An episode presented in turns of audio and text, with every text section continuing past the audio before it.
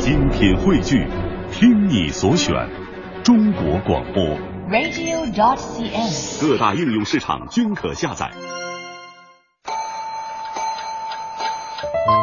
二零零二年十月二十八号晚上十点，这里是中央人民广播电台华夏之声《青青草有约》，我是你们的朋友小草，在首都北京向你们问好。从那一天起，每一个迷人的夜晚都有一个温暖的声音，为你的心安一个家。我是你的朋友秋阳，欢迎收听《青青草有约》。我是你的朋友曼斯，在直播间向你送去夜晚的问候。我是你的朋友乐西，你在他乡还好吗？十二年，青青草有约，聆听我们对于亲情、友情和爱情的理解，诉说我们对于人生、梦想和真善美的追求。它不知承载着多少游子的思乡情怀和生活的喜怒哀乐，不知安抚过多少颗曾经失落和受伤的心灵，不知伴随着多少个朋友进入梦乡，甜甜的睡去。感恩这一路上有你的守候与陪伴，用我的声音温暖你，用你的故事打动每一位守候在收音机前的夜归人。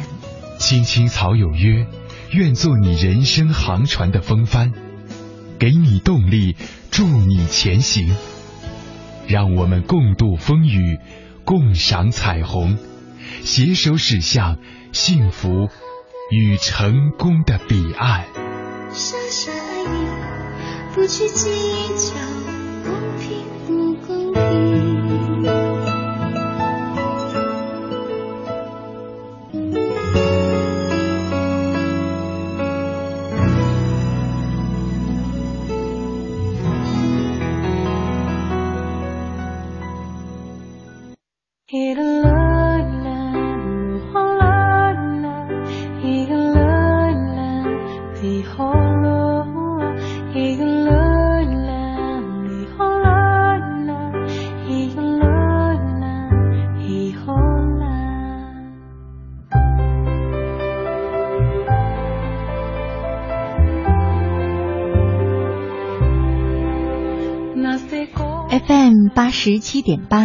四点九 AM 一二一五，青青草有约，为你的心安一个家。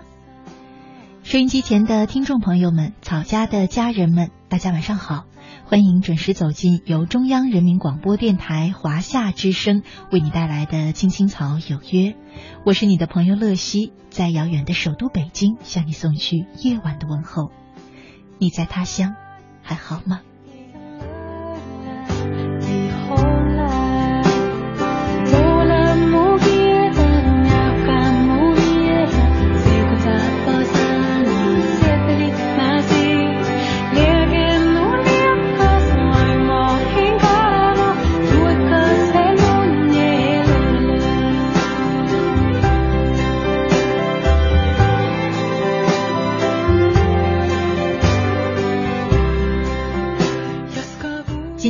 是二零一五年的四月七号，是星期二，和大家呢一起走进草家每周二的那时花开，我们依然一起聊一聊记忆中的故事。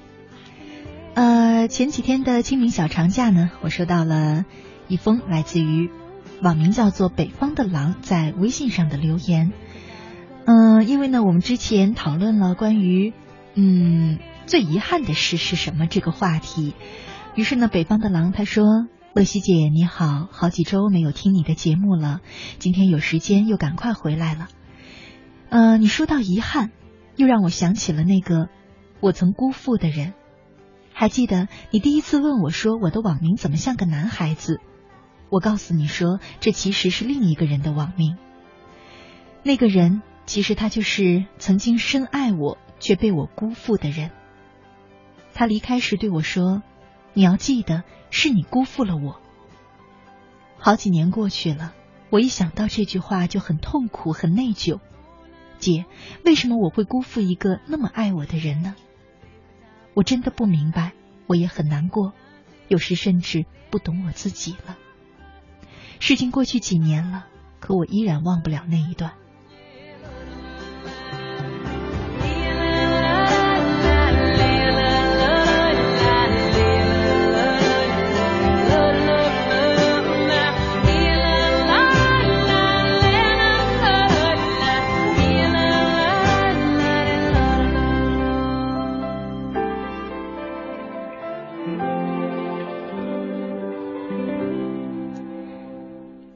说到辜负，我在想，我好像在曾经的节目当中也有和大家分享过。嗯，之前一部很红的电视连续剧里面说了一句话，不知道是不是在网络已经先流行起来的流行词，或者说流行句子金句。他说：“爱情无非就是那么三个字，只是不同的呃排列罢了。爱情不就是我爱你，不爱你，在一起，对不起吗？”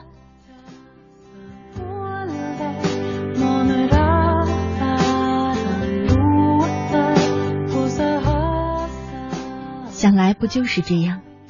爱的结果无非就是同样爱，或者我却不爱这么两种结果。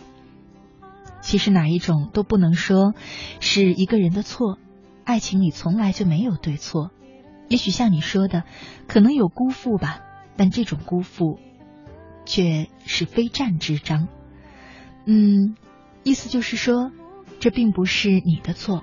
也许。就是爱情本身的无奈吧。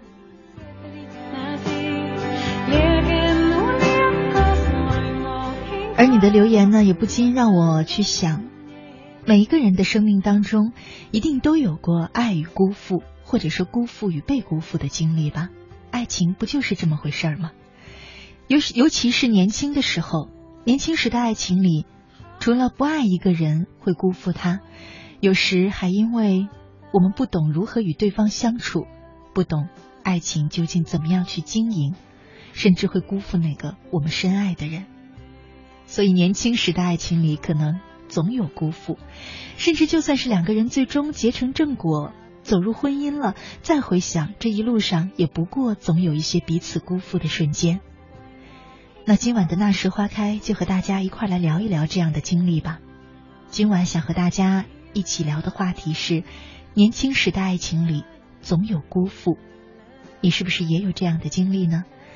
在我们节目进行的同时呢，你可以通过微信参与到我们的直播互动当中，在微信上添加朋友里面输入我的名字乐西，快乐的乐，珍惜的惜，输入这两个汉字，注意是汉字不是拼音，找到我的账号，然后关注就可以直接留言给我，参与到我们的直播当中。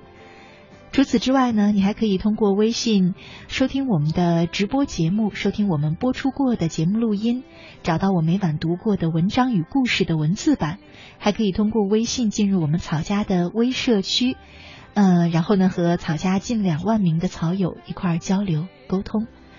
嗯，这些呢都需要关注我的微信账号“乐西快乐的乐珍惜的惜”。今晚我们的互动话题是：年轻时的爱情里总有辜负。期待着你的参与。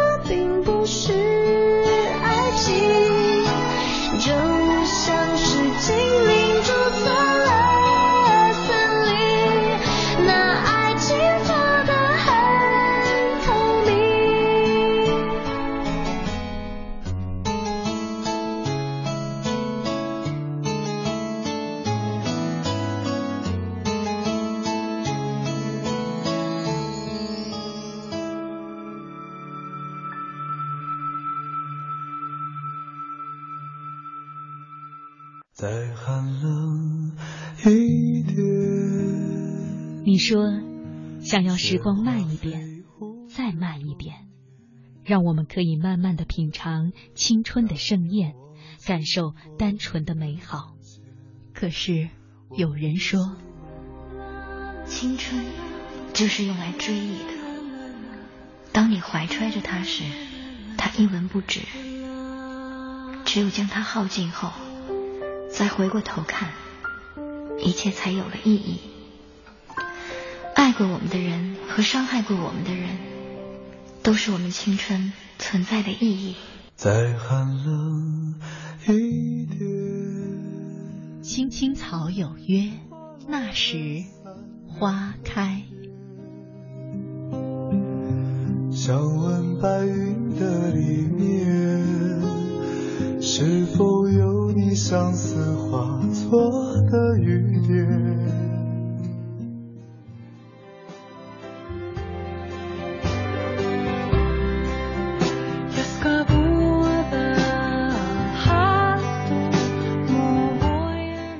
夏之声，青青草有约，那时花开。我是乐西，今晚和大家一块儿聊的话题是：年轻时的爱情里总有辜负。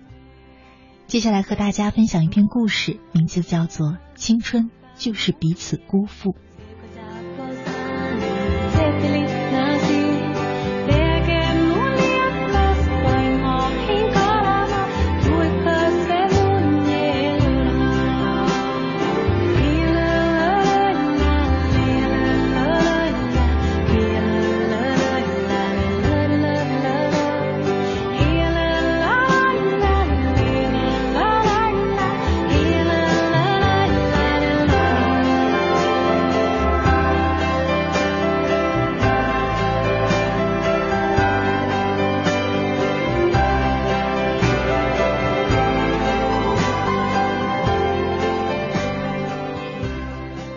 高二的时候，尽管班主任说理科更适合我，可我还是毫不犹豫的选择了文科，因为我心心念念的少年陆清野，他必定会去念文科。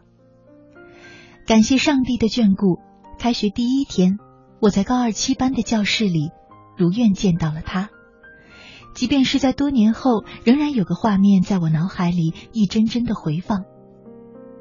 校联欢会上。少年陆清野站在舞台中央朗诵诗歌，灯光打在他的脸上，美好的如同传说中的王子。我的少女情怀就在那个瞬间彻底被唤醒。在文科班相遇的时候，陆清野瞪大了一双眼睛：“嗨，雅茹，原来你也在这里。”张爱玲的对白被少年陆清野用得惟妙惟肖。我对文学向来没天分。只能俗气的打招呼说：“Hello，陆青野，很高兴遇见你。”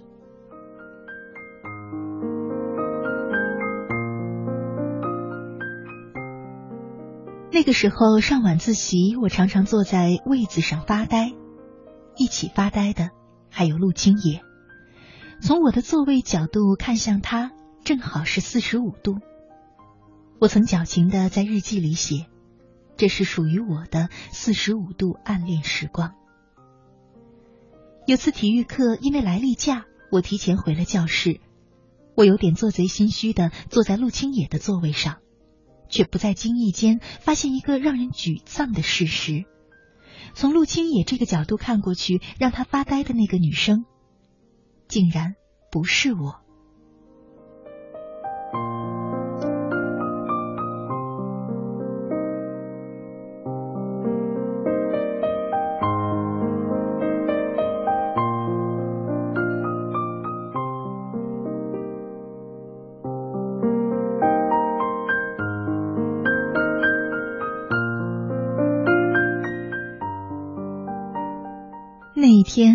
顺着陆青野的座位，也向那个角度看去，这才发现，原来那个每天让陆青野发呆的人是沈心妮。沈心妮美得像个尤物，学习成绩好的让旁人望尘莫及。这样的沈心妮是男孩子们心中的女神，只能用来远观。就连同样优秀的陆青野，也只是小心翼翼的暗恋她，不敢张扬。可是我确定，陆青野喜欢的人就是他，因为陆青野摊开的草稿纸上重复写着满满一张的 S X N，那就是沈心你，他的名字缩写。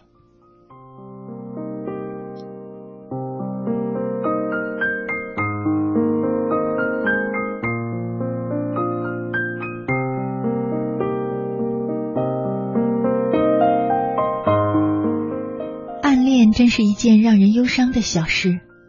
某天的语文课上，语文老师讲到卞之琳的那首《断章》，那是我十七年来读过的最心疼的诗句。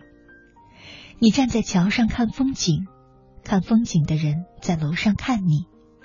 明月装饰了你的窗子，你装饰了别人的梦。这样的景象像极了我和陆青野以及沈心妮十七岁的年少时光。在这最美好的年华里，我目光所及之处只有陆青野，而这个少年的眼里只看得到沈心你，公主一样的沈心你。但是能怎么办呢？喜欢这件事从来就是这样，让人毫无办法。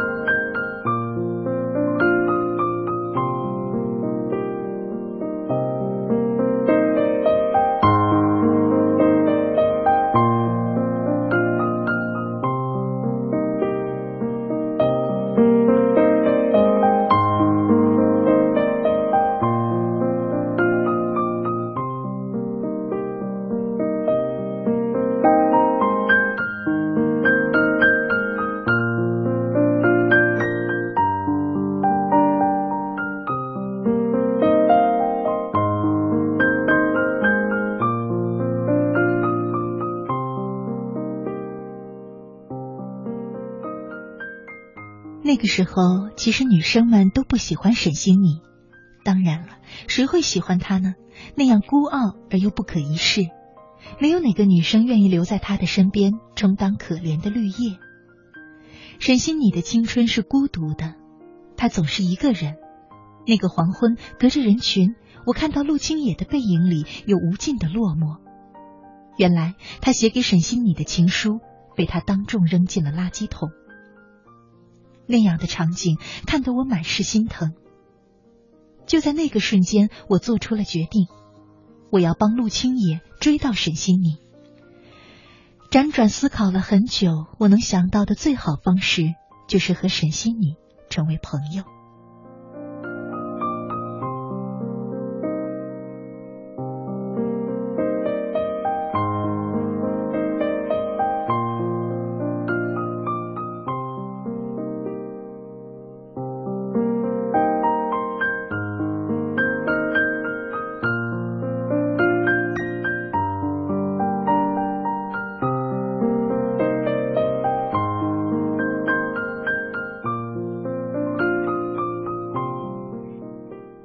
后的每一天，放学的时候，我都磨磨蹭蹭的跟在沈心你自行车的后面。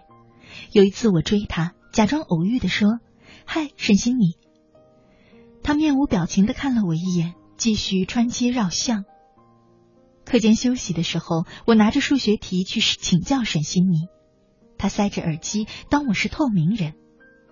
也许喜欢陆清野这件事让我变得无所畏惧，我仍然怀着一颗赤诚之心，期待着用我的真诚打开沈心你的世界。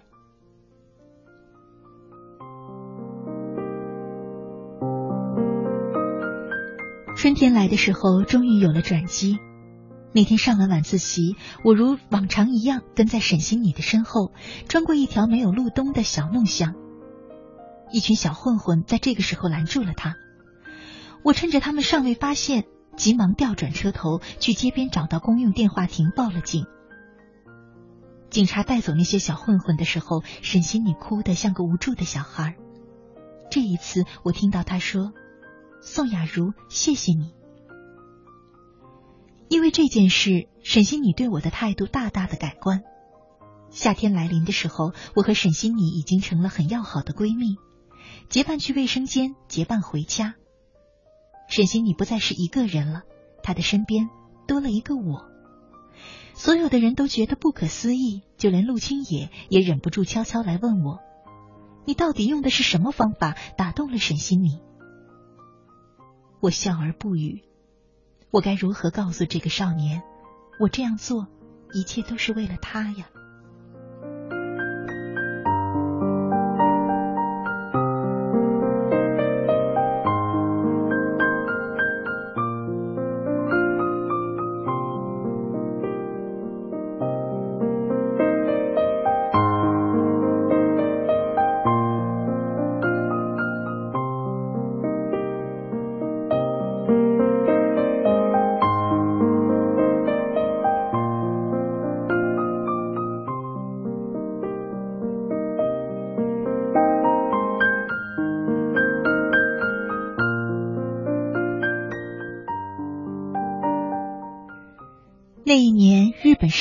部纯爱电影，名字叫《只是爱着你》。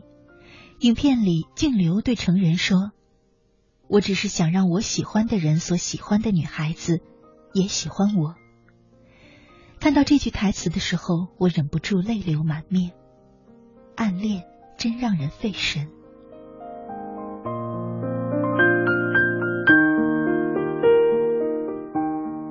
真正熟悉之后，我发现沈心你其实是个很可爱的女生。私下里，她爱笑也爱撒娇，和在学校里的那个她判若两人。但这样的一面，她只肯展现给自己最信任的人。周末，我和沈心你约好一起去书城买参考资料。我偷偷告诉陆青野，让他装作在那儿与我们偶遇。出于对我的信任，沈心你不再排斥陆青野，这是个良好的开始。那天选好资料之后，我们三人就一起去吃肯德基。从那之后，我、沈心妮还有陆清野，慢慢的就变成了三人行。每当我们三个人走在一起的时候，我常常觉得自己是多余的那一个。就连成绩排行榜上，也是他们两个人离得比较近。其实我的成绩也并不差，除了英语之外。有一天，陆清野突然说。雅茹，以后每个周末我去图书馆帮你补习英语，怎么样？我激动的一颗心都快要跳出来了，连忙点头，像是小鸡啄米一样。可是他又装作不经意的问了一句：“要不叫沈西你一起吧？大家一起温习功课，不等的地方还能够相互交流。”陆清野的目的昭然若揭，我没有拒绝。我舍不得错过任何一个和陆清野相处的机会，哪怕不是独处，哪怕我们之间永远有一个沈心你。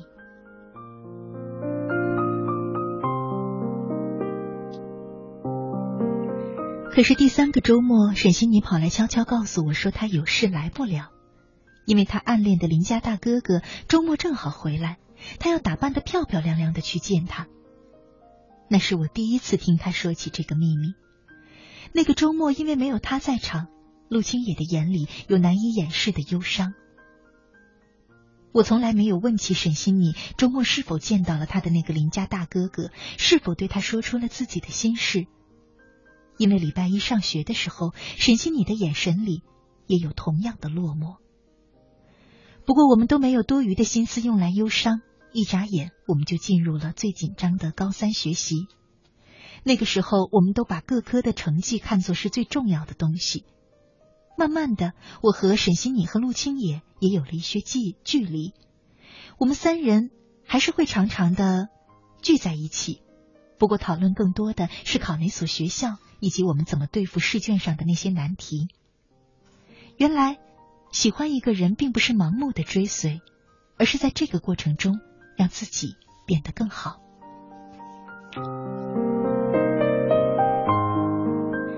美好的大学时光，分布在不同城市的我们三个，仍然是彼此最好的朋友。至始至终，我没有告诉过陆清野，我曾以一种笨拙的方式热烈的暗恋过他，而他也同样的再没跟沈心你说起过自己的喜欢。十七岁的一切都是期待的，一切也值得被原谅。电影《情书》里暗恋藤井的大井早奈说：“男生和女生的故事总是重复的。”是啊，仿佛年少时表达喜欢的方式是重复的，喜欢的人的样子也是重复的，甚至连暗恋都是重复的。多年后，QQ 上有个男孩跳出来对我说：“嗨，宋雅茹，你知道吗？高中的时候我曾喜欢过你。”有人说，也许青春本来就是一场重复的辜负，可我仍然觉得那是我们最好的青春，带了一点小纠结。却永远在记忆里闪闪发光。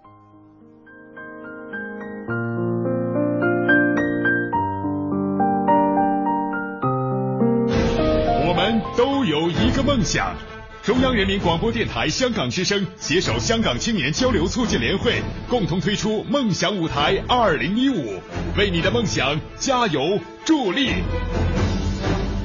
即日起至四月二十六号，分享你的梦想故事，角逐共十四万港币的圆梦启动金。让我们为你的梦想筑起平台，为你找到逐梦的同行者，为我们的梦想注入生命力。详情请关注中国广播网三 w dot cnr dot cn。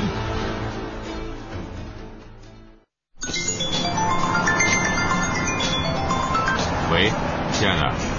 我现在可是归心似箭啊！没事儿，我是老司机，放心吧。好好听你的，那我挂了啊。喂，哪位？哟，哥们儿，是你啊？哪儿疯去了？陪女朋友？什么时候有女朋友了？别吹了你！这样，你发几张照片过来，让兄弟我给你把把关。好。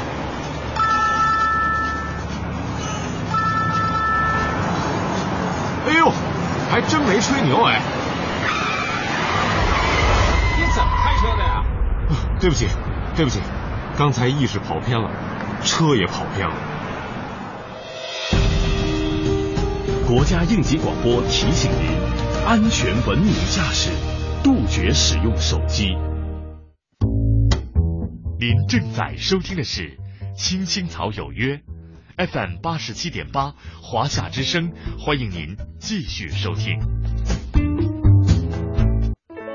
有一个孩子独自在外打拼，有成功的喜悦，也有更多奋斗的艰辛。可是，一直以来，在前进的道路中，面对困难，他始终选择微笑，去坚强面对，因为在他的背后有一个温暖的家。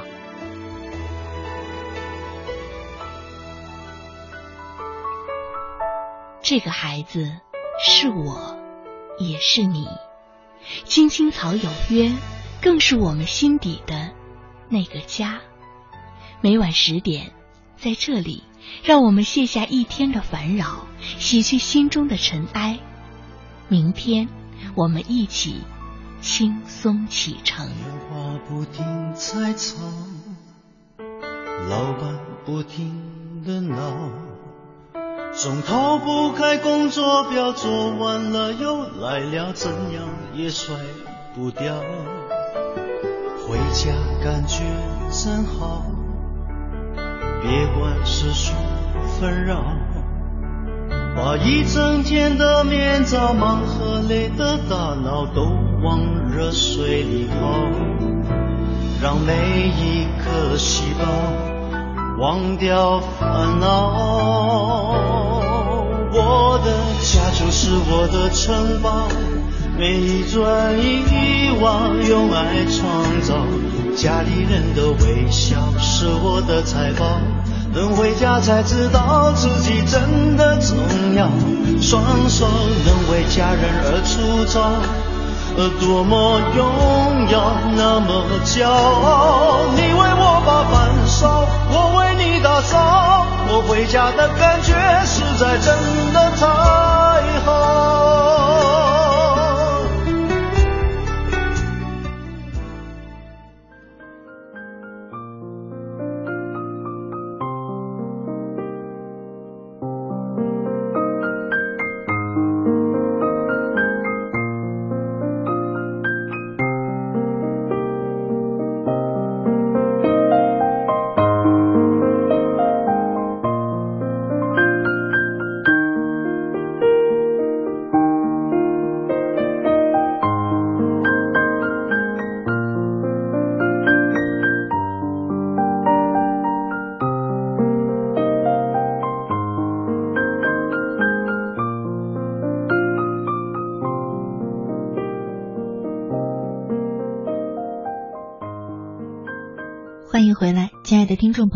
您现在正在收听的节目是由中央人民广播电台华夏之声为你带来的《青青草有约》，我是你的朋友乐西。今晚和大家一起走进的是草家每周二的那时花开，一起聊一聊记忆中的故事。我们正在说的话题呢是青春时的爱情，总有辜负。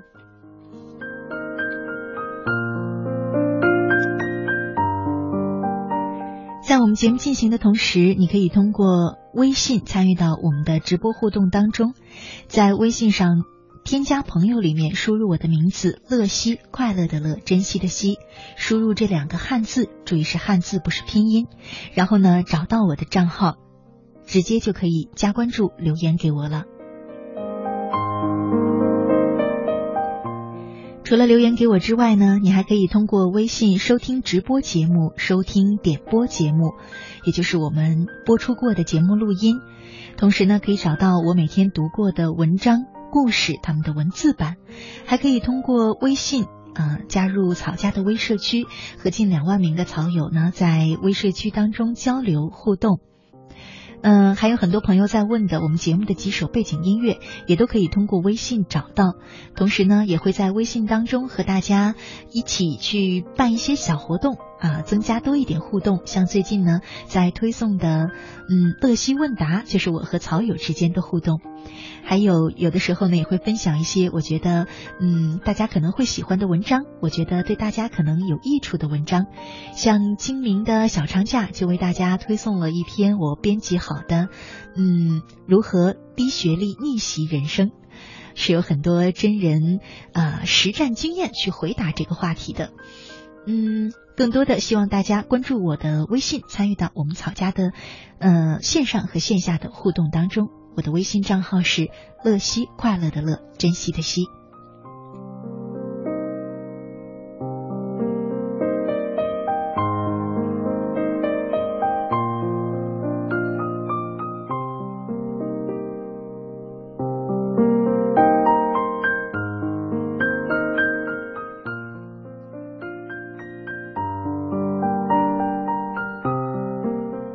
今晚我们正在聊的话题是年少时的爱情里总有辜负。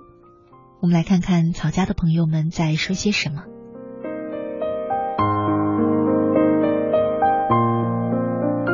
Smile 聆听，他说：“乐西姐晚上好，关于爱情和辜负这个话题，我还真是深有感触。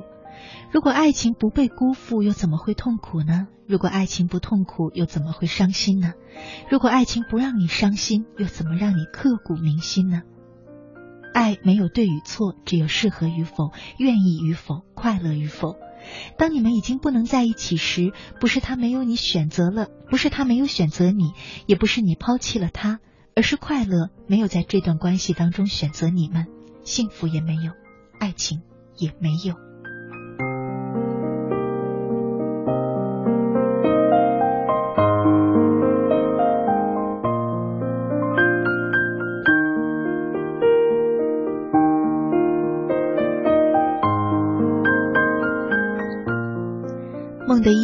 说，凉凉的微风吹过窗外，让人有点忧伤的感觉，就像今晚的话题一样。年轻时候的爱情里总有辜负，是啊，那个时候的爱情是那么单纯，也没有像现在想的那么多，可还是辜负了曾经那个彼此相爱的人。今晚就跟着节目再回忆他一次吧。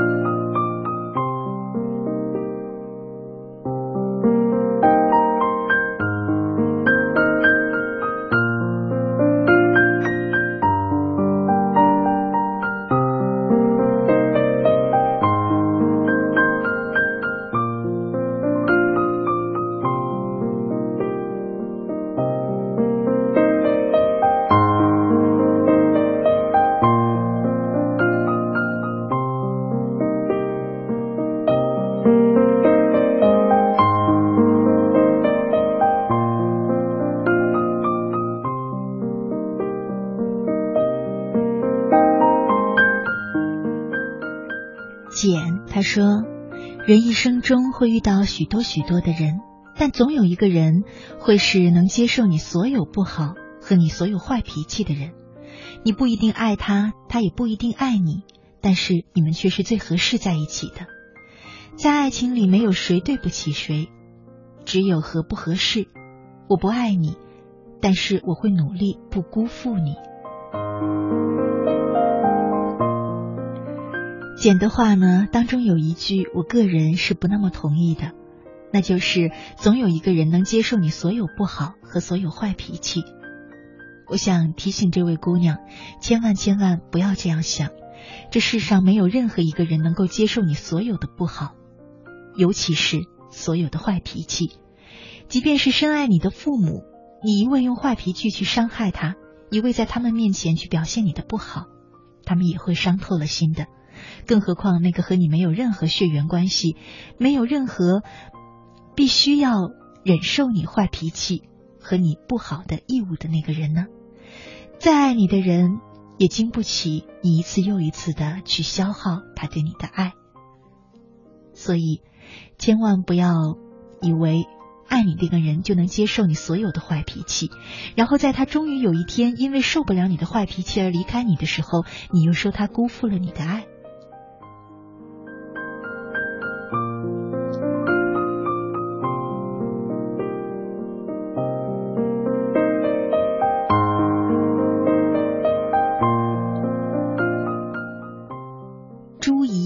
说，不由得想起了我大学的时候，那个时候没有压力，没有浮躁，那个时候的爱情是好纯洁的。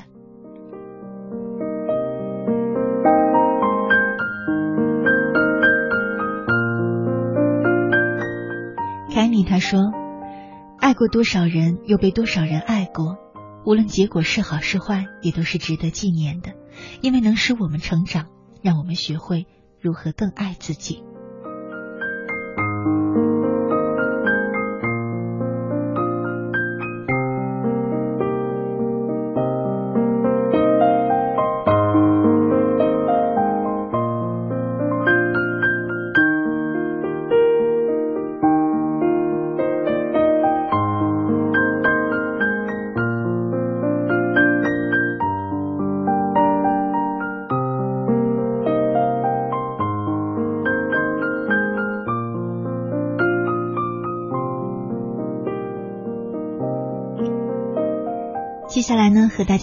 听一篇文章，名字叫《这是一场烟火》，作者是艾未木。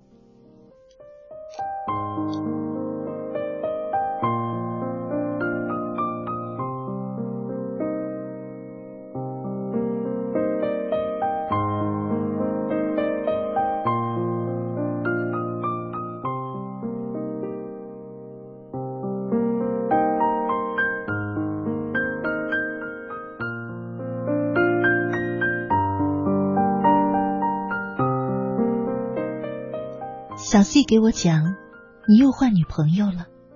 作为你曾经深爱过的女子，伤害过你的女子，我实在找不到苛责你的理由。似乎你变成现在这种样子，也全是拜我所赐。因为十七岁的时候，你疯狂的追过我，而我是怎样百般的为难你的呢？在烈阳似火的夏天，叫你去操场跑二十圈，然后看着你满头大汗的样子，哈哈大笑；还是在上课的时候叫你逃课，和我一起去玩游戏，然后在教室办公室里看你被训得面红耳赤；或者是凌晨一点的时候让你去买冰激凌，然后等你买来的时候装着睡着了。有太多太多了。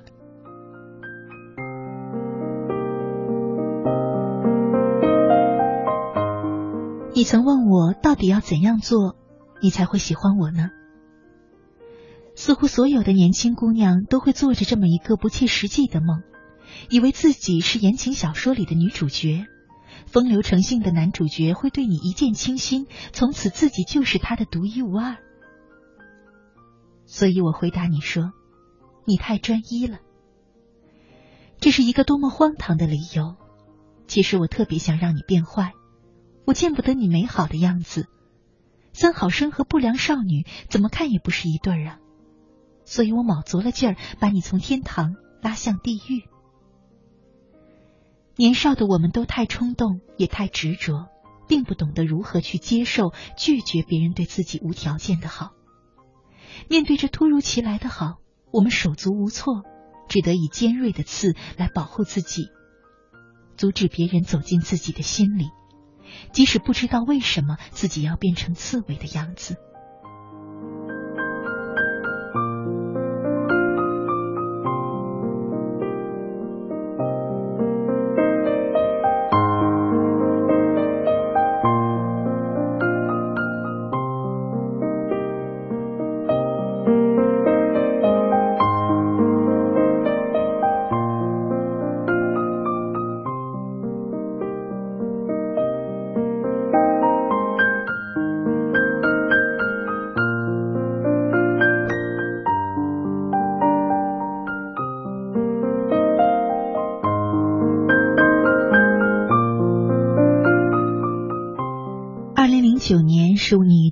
第三年，我想再过一个月吧，再过一个月我们就在一起。可是我没想到，你坚持了三年，却坚持不了这最后一个月。因为你俊朗的外表，身边从来不缺乏莺莺燕燕。你谈恋爱了，你喜欢的姑娘不再是我了。你分手了，你又恋爱了，最后你变了。我记得我哭着找到你的时候，你说：“现在的我并不专一，这不就是你想要的样子吗？”在错身离开的那一瞬间，我听见你说：“三年，我累了。”从那之后，我们再未谋面，只是偶尔听到有人唱：“后来我终于学会如何去爱，可是你早已消失在人海。”总会不由自主的。流下几滴眼泪。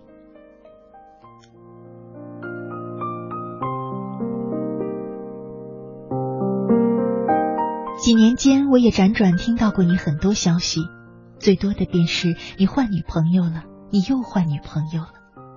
我知道每个人的十七岁岁月都会赠之一场盛大的爱恋，而我更加明白，曾经你所坚持的早已变成了一场烟火。人的一生有太多的不情愿，但我还是会好好的和你说再见。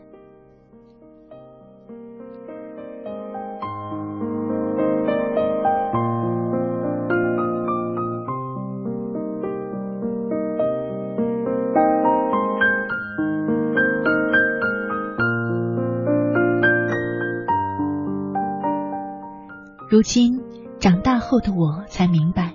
这世间的缘分并不像空气那样廉价，再平凡不过的相遇和相识，也是前世的修行，在今生的回报。在亲情以外，没有谁能够轻易而又不求回报的为一个人付出一段寂寞的等待。即使没有欣喜的结果，也一度温暖过冷若冰霜的心灵。就算这爱只是一场烟火。后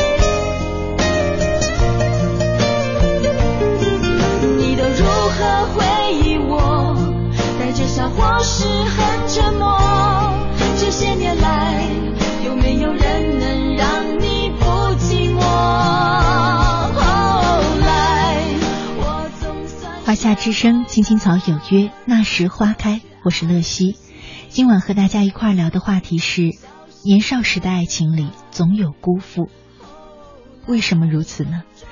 年少的时候，也许我们爱得太奋不顾身，可是呢，却爱得太自我。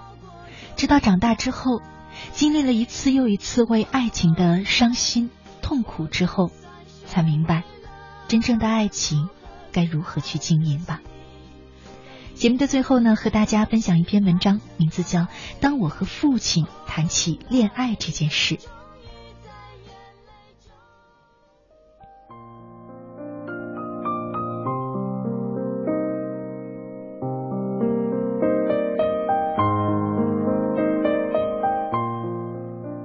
我打高三走过，当青春期的恋情如一朵开错季节的花，偷偷绽放的时候，我选择将那懵懂的心灵寄托在这朵花上。然而，当父亲和我谈起恋爱这两个字时，我才知道，这个世界上还有另外一种爱情。第一次和他逛街，我们就被我老爸逮个正着。可是老爸没有当着我的面让我难堪，他像小孩子那样有些腼腆的笑了笑，就走开了。回到家，我原本以为一场风暴将要立刻降临。父亲温和的问我说：“你喜欢那个女生吗？”“喜欢，可是你应该会反对吧？”我有些没有底气，声音软弱无力。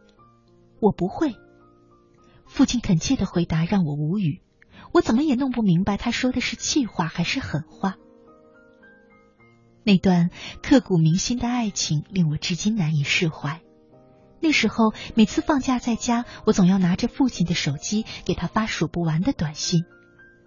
不知道为什么，父亲没有生气，反而执意要给我买一部手机。可是一个月后的中考，我名落孙山，我这才问起父亲执意给我买手机的缘由。他的回答很是淡然，他说。当初看你整天魂不守舍的样子，我有些担心。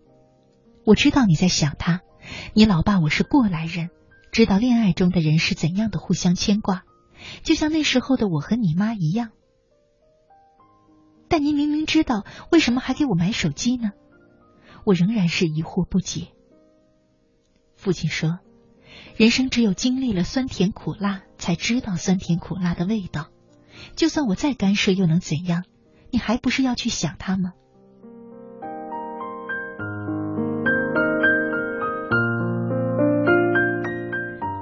父亲的回答让我伫立良久，好一阵子才咂摸出各种滋味来。后来，这段让我觉得刻骨铭心的爱情以分手告终，但和父亲的那次对话，让我对爱情多了些许清醒的认识。高中的某个周末，父亲和朋友在家中聚会，我突然当着父亲朋友的面高声宣布，我喜欢上了邻班的一个女孩，可惜她不认识我。父亲的朋友都诧异的看着我，只有父亲笑着说：“如果你真的喜欢他，就用你的行动去证明你说的话。”后来我果真如此做了，带着一股不知哪里来的勇气和不顾一切的精神。如父亲所言，虽然没有爱情，但我们成了最好的朋友。十八岁生日的时候，父亲陪我喝酒，酒至酣畅时，我问父亲为何对我的爱情如此纵容。他说：“爱一个人好像没有错，是吧？当你跟我分享恋爱的快乐与悲伤时，又何尝不是一种生活的快乐呢？”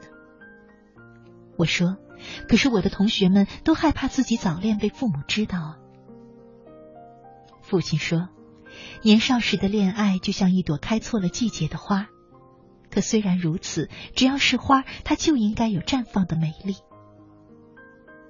那我应该去追求它吗？还是应该忘掉它？如果它带给我的更多的是痛苦的话，我着急的问着父亲。父亲说：‘小伙子，老爸永远不会强迫你做任何事情。’”但是你知道吗？如果你真的爱他，你是否考虑过他的感受？是否为他的前途着想过？作为一个男子汉，爱字说的容易，做起来却难上加难。说完，父亲深深的抿了一口酒。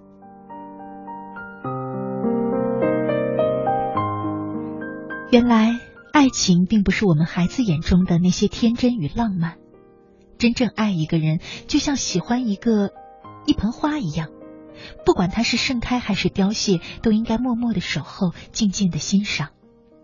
爱一个人更像栽一盆花一样，不管自己曾经付出多大的努力，即使最后无法结出甜美的果实，也不会后悔埋怨。